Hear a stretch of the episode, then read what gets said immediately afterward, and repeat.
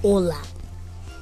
Hoje nós vamos conversar sobre os primeiros instrumentos musicais da história da humanidade. Então vamos lá.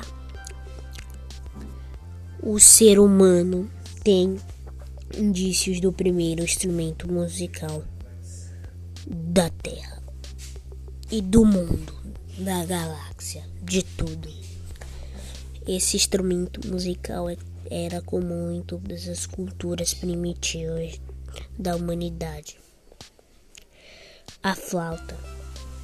Quem primeiro teve a ideia ainda é o objeto de debate, assim como a data e a origem, mas em algumas pinturas das cavernas datam de 60 mil antes de Cristo foram descobertos vários desenhos de flauta e apitos.